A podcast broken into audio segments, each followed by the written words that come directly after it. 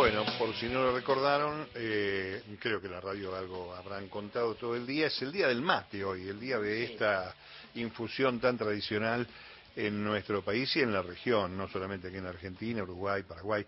Está Alejandro Gruber en contacto con la radio, presidente de la Asociación Ruta de la Yerba Mate. Eh, en este Día Nacional del Mate lo saludamos. Alejandro, gracias por escuchar eh, a Radio Nacional. Queremos conocer algunos detalles de este Día del Mate. ¿Cómo va? Muy buenas tardes, feliz Día Nacional del Mate para todo Radio Nacional y nuestro querido país y a la patria yerbatera en el mundo. Es bueno recordar que la conmemoración de este día, el 30 de noviembre del año 2015, recuerda el nacimiento del comandante Andresito, ¿no? que Andrés Guacurari Artigas, uno de los primeros líderes, ¿no? ¿Eh? El heredero de Artigas. Claro, el heredero de, José Gervasio Artigas. Eh, bueno, eh, ¿cómo está el tema? Porque uno puede pensar en el mate, la cosa cotidiana, pero me empieza a pensar precios liberados, hierba, producción, el esfuerzo de los tariferos, bueno, toda esa historia que ya hemos repasado tantas veces, pero en este nuevo escenario, ¿cómo, cómo se está viendo, Alejandro?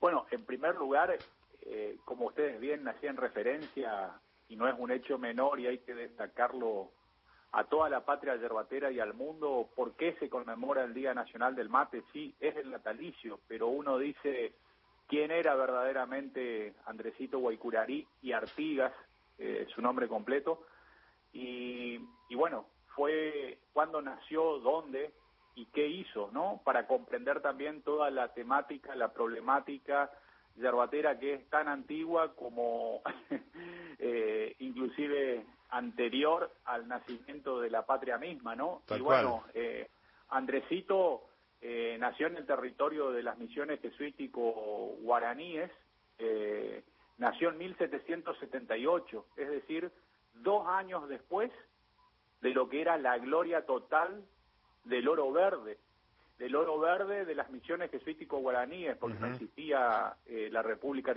Argentina, no existía el Virreinato del Río de la Plata, y él nace dos años después que son expulsados los jesuitas en 1776.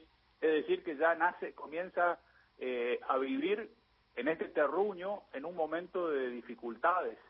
Es decir, después que se van los jesuitas, quedamos a la buena de Dios, a la quedamos eh, desolados, quedamos devastados porque después que son expulsados los jesuitas, estos territorios de las misiones jesuítico-guaraníes que estaban divididos por la línea del Tratado de Tordesillas en lo que era corona portuguesa y corona española, comienzan a ser atacados eh, de manera sistemática y sostenida por los lusitanos, por la corona portuguesa, por los bandeirantes paulistas, los, los, los mamelucos que venían a buscar mano de obra esclava, barata, eh, directamente ni siquiera barata, esclava, eh, tomando, eh, raptando, tomando, matando, masacrando y asediando y saqueando todos los territorios de las misiones que quedaban y cosechando la yerba mate que había de cultivo eh, por el sistema de las misiones jesuítico-guaraníes y la de Monte, por el lado del río Uruguay y por el lado del río Paraná eh, venían las invasiones del dictador Gaspar Rodríguez de Francia, que venía a buscar eh, yerba de monte y yerba de los cultivos en las reducciones porque necesitaba más yerba para poder sostener las exportaciones, porque el negocio de la yerba mate es muy antiguo y como así toda la problemática, ¿no?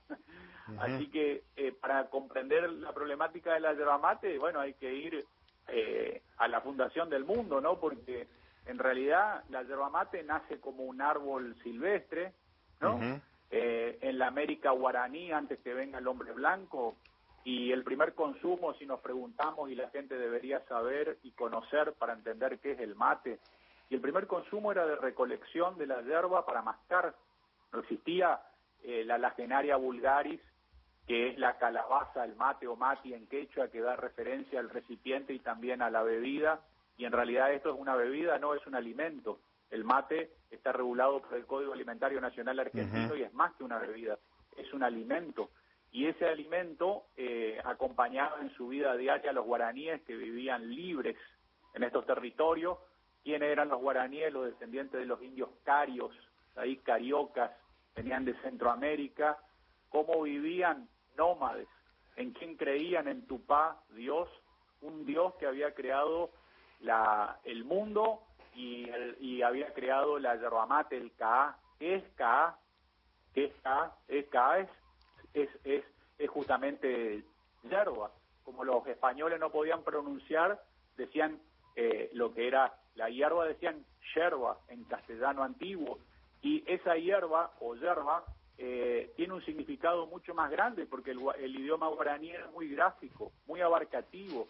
Significa árbol, monte, selva y vida misma. Eso es el Kaá y eso era para los guaraníes y eso debería significar para nosotros y también deberíamos saber los argentinos y en el mundo que estamos ante la presencia del producto más antiguo, autóctono, auténtico y representativo de la patria, el único que permite identificarnos con toda claridad ante el mundo. El té, el café, el vino son fantásticos, claro que sí, pero son foráneos, son extranjeros y esta hierba no crece en ningún otro continente. Se ha intentado plantar en, Sudáfrica, con condiciones climáticas similares, pero con la salitre del viento que trae el mar, y no prosperó. Se intentó en el sudeste asiático, no prosperó. En cambio, el vino, el té, el café existen en otros lugares del mundo. Por eso tenemos que sentir ese significado de arraigo y entender lo que es el mate, el caá, la yerba mate.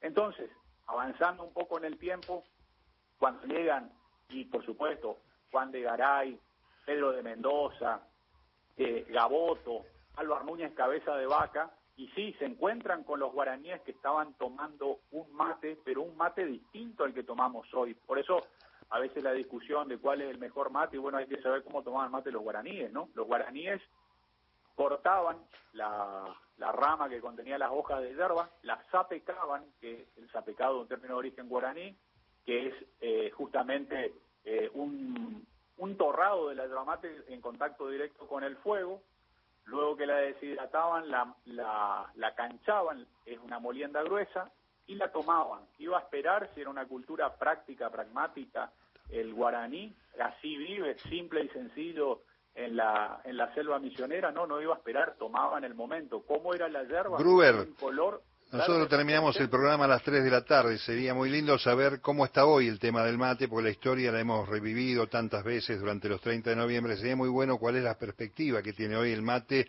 en un escenario donde se van a liberar los precios, la hierba cada vez está más cara. Está muy bien la historia, pero la gente quiere tomar mate hoy y a veces le va a costar cada vez más hacerlo.